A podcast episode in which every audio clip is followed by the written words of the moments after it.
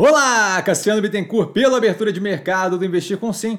Um bom dia a todo mundo, são 8h57 da manhã, do dia 8 de 2 de fevereiro de 2023. Estava só aguardando a saída do resultado da Clabin, tá? E eu começo com um disclaimer aqui, o que eu falo nada mais é do que a minha opinião sobre investimento, a forma como eu invisto, não é de qualquer forma, moda em geral, indicação de compra ou venda de qualquer ativo do mercado financeiro. Isso dito, a gente teve um fechamento ontem com mais um dia em geral negativo para o portfólio, em grande parte pelo ruído político intencional do governo, aquele contínuo bafafá de bater boca com taxa de juros e Banco Central e por aí vai. Partindo dos acontecimentos, a gente tem a Bed Bath and Beyond dos Estados Unidos, aquela grande rede de loja de departamento para casa, cama, mesa e banho, tá aparentemente conseguindo um respiro, tá aparentemente através de crédito, crédito e equity, é, conseguindo ali um bi de dólares, aparentemente, ainda estamos aí com base em fontes que estão familiarizadas com as discussões. É, coloco aqui porque é uma operação que é, que é um, clássico ali americano e a gente teve ela entrando ali, começando a querer entrar em falência, é algo que, a título de curiosidade, é interessante acompanhar. Petrobras cortando o preço do diesel em 8,89%, praticamente 9%, tá? o que deve arrefecer ali a pressão inflacionária no que tange combustível. JBS investindo 20 milhões de dólares na modernização da planta de ovinos dele, ovinos deles da, da Austrália, tá? Cordeiro e por aí vai. A Light negando a iminência da recuperação judicial, uma vez que a gente tem notícias sugerindo a necessidade da Light de pedido de recuperação judicial. A situação ali não é propriamente a mais bonita do mundo, mas é, aparentemente, de acordo com a diretoria, não estão ainda nessa, nessa fase. Não sei muito bem em quem acreditar ali no meio, mas é algo para se observar. Lira dizendo que a reforma tributária entra na pauta na próxima semana no que tange a Câmara. Tá? Então a gente deve começar a ver é, o início de discussão ali do que vai ser feito com relação à reforma tributária, até o que vai ser proposto pelo governo. Tá? O Lula agora falando da privatização da Eletrobras, então criando mais burburinho negativo, chamando de bandidagem, dizendo que a AGU, a Advocacia Geral da União, vai contestar é, a forma como foi feita, o que traz mais um pouco aí de insegurança jurídica para o Brasil, tá? aproveitando também para pentelhar o Banco Central novamente com a narrativa fictícia que tem sido colocada nos últimos dias e que é mais um problema.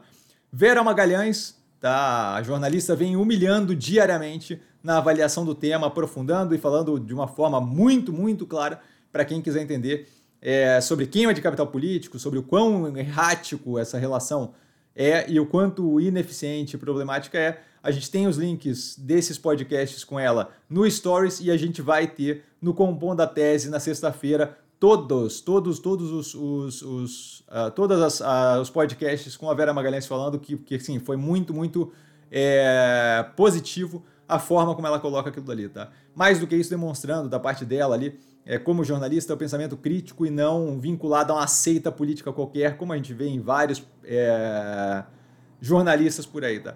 Banco Inter comprando a YellowFi, tá? Foco ali em aumentar oferta de produtos nos Estados Unidos, crédito, a operação ali a, trabalha com crédito imobiliário e gestora e gestão de fundos, tá? A Edera, que tinha informado a possibilidade de venda de uma participação forte na Raizen, agora de fato fechada a venda de 24,3% da Raizen, encerrada essa questão, só porque a gente tinha levantado esse ponto alguns dias atrás, tá? e aí chamou atenção de será que vai ter queda no preço e por aí vai.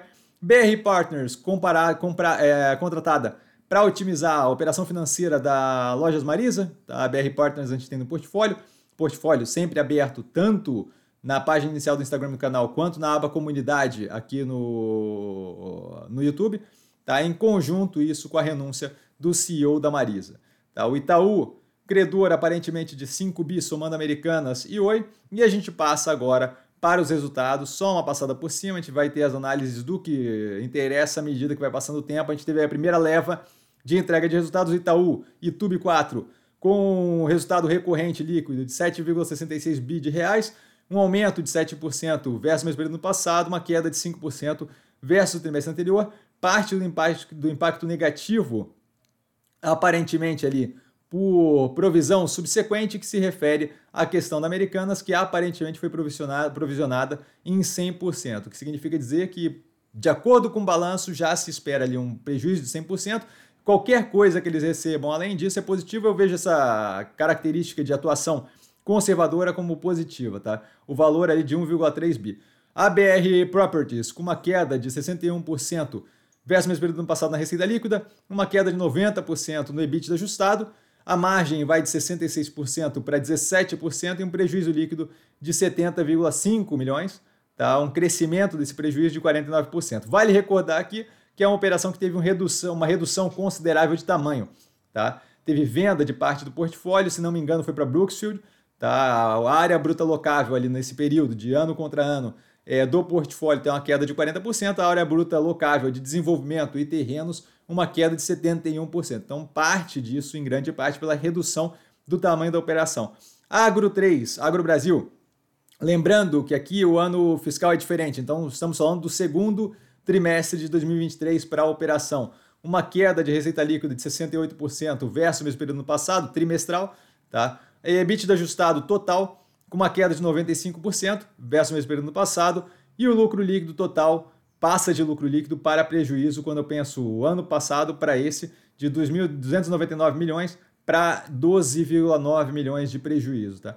Banco ABC é, com lucro líquido recorrente com, uma, com, uma, com, uma, com um crescimento de 21,% versus o 21,8% versus o mesmo período do ano passado e uma queda de 9,6% versus o terceiro trimestre de 2022. O Banco Pine, com lucro líquido de 22,4 milhões, um crescimento versus o 1,3 milhões do mesmo período no passado e um crescimento de 83,4% versus o trimestre anterior. Aí passando já para os ativos do portfólio, o Banco Pan com novamente um lucro líquido estável, 191 milhões de reais, tá? é 0,1% de crescimento versus o trimestre anterior, estável, e uma queda de 1% versus o mesmo período no passado, estável. Análise hoje ainda no canal, dado que às 10 da manhã, se não me engano, às 10 da manhã não, meio-dia, eles têm ali a teleconferência. A Clabin, com receita líquida com crescimento de 11% versus o mesmo período no passado e uma queda de 7% versus o trimestre anterior, EBITDA ajustado recorrente, tá? sem tirando os não recorrentes, com um crescimento de 1% versus o mesmo período no passado, uma queda de 18% versus o terceiro trimestre, que foi bem forte. A margem vai a 37% versus 41% do mesmo período do ano passado e 42 no terceiro trimestre de 2022. A alavancagem mantida em 2,7 vezes em reais, a dívida líquida sobre a EBITDA, e o lucro líquido com uma queda forte ali de 25% versus o mesmo período passado e 62% versus o período anterior. Acho que vale não desesperar nem nada e aguardar uma análise aí, tá? Não me preocupa o resultado, mas a gente teve ali uma redução considerável no lucro líquido que eu justamente quero é, avaliar e entender melhor o que está acontecendo com relação à operação, continuo muito tranquilo, tá?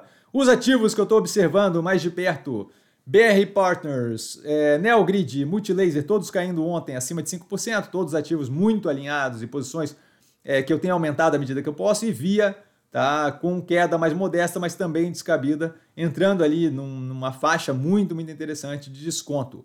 Vale lembrar que eu não trago a pessoa amada, mas estou sempre disponível no Investir com Sim. Só ir lá falar comigo tá? Tirar dúvida direto, atendimento direto, eu sempre respondo muito na hora, tá? Tirando um pouco quando eu tô na academia, que daí eu demoro um pouco mais.